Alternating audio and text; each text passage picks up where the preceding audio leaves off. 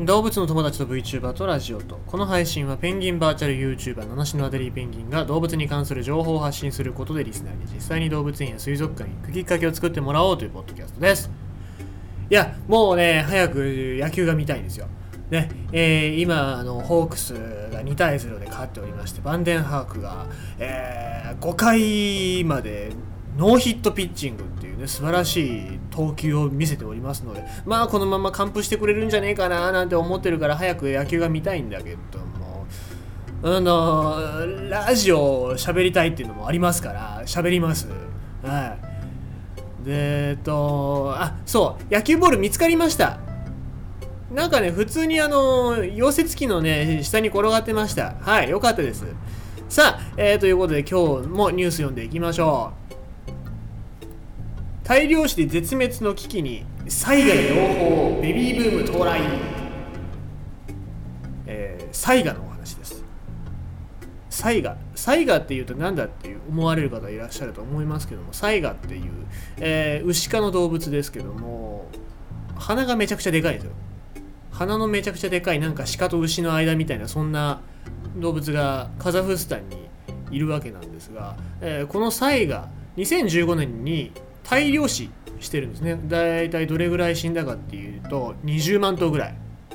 でこの20万頭がなんで死んだかっていうとウイルスですよ。これは最近もともとそのサイガっていうな,、まあ、なんで鼻がでかいのかっていうのもいまだにちょっとよくは分かってないんですけども、えー2015年に、えー危険な細菌が大量発生して20万頭のサイガの命が奪われたということで、えーそのまあおかげでちょっとサイガっていうのは、え近絶滅種に指定されてるんですけどもなんでこの細菌が増えたかっていうと鼻のでかさ、まあ、鼻の中が鼻がでかいっていうことなのでもともとその中に細菌が溜まりやすい性質だったっていうふうには言われてまして、えーただその細菌っていうのもサイガの中にある抗体が対処できるぐらいの量だったんだけども最近最近うん逆じゃないよ。近年、えー近年高温多湿になってきてその細菌の繁殖力っていうのが増えてしまってサイガの体内にある、えー、と抗体か。抗体が対処できないぐらいの量になってそれで死んでしまったんじゃないかっていうふうに言われてました。でまあこの絶滅危惧種の動物をなんとか救おうとして、まあ、カザフスタン政府っていうのはいろいろと頑張ってたわけなんですね。でまあもともとその大量死っていうことだけじゃなくて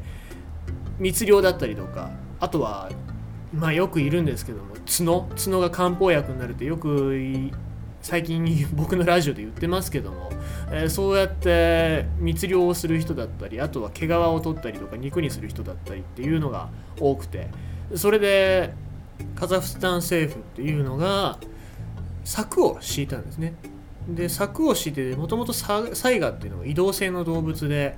厳しい寒さを避けて、まあ、ウズベキスタンからカザフスタンに移動したりとかっていうことをしてたんですが、えーまあなんとか国境沿いにそういう柵を敷いて移動範囲を狭めてで管理ができるようにっていうことでいろいろ対策をしてたわけですね。で、えーまあ、その効果があったのかどうなのかわからないんですけども最近明るい兆しがありまして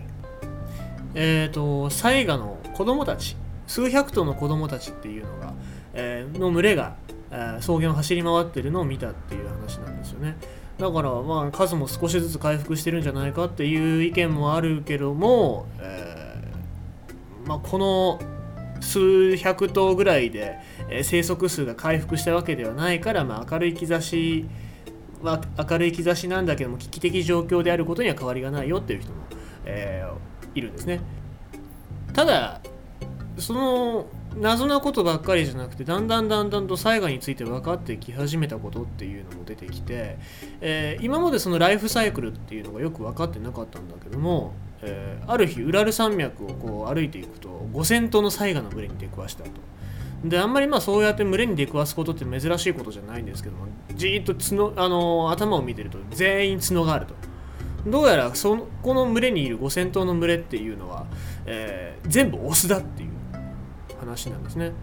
でもこうやってなんかオスばっかりで集まることってあんのかっ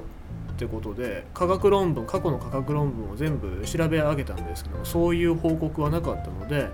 オスオスは出産の時期になると別の行動を取るんじゃないかっていうふうに見つけた人は推測しててでまあ新しい研究の役に立ってるっていうことなんですね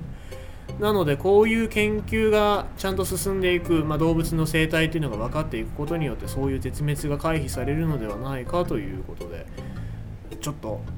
希望の光生息数のか、えー、生息数の回復だけじゃなくてそういうことが分かってくるっていうことが絶滅の危機を回避する一つの希望になっていくんじゃないかなと僕は思っているわけでございます。ということでまあこのサイガっていう種類はいろいろ環境の変化だったりとかっていうことで絶滅の危機にさらされてきたわけなんですけども何度も何度も叩きのめされてそのたんびに立ち上がってきたとそういう生き物だというふうに研究者の方は語ってるわけなんですけどもまあ人間もなんかそうあってほしいなと思いますね。えー、まあ経済的だったりそのウイルスだったりなんか変な人が指導者になっちゃったりとかっていうことで大混乱になってますけどもそのたんびにまあなんかどうにか立ち直って平和的な解決だったり、えー、助け合って生きていけるようなねそういう生き物になってほしいななんて思ってます。まあなってないから僕はこうやって忠告するんですけどね。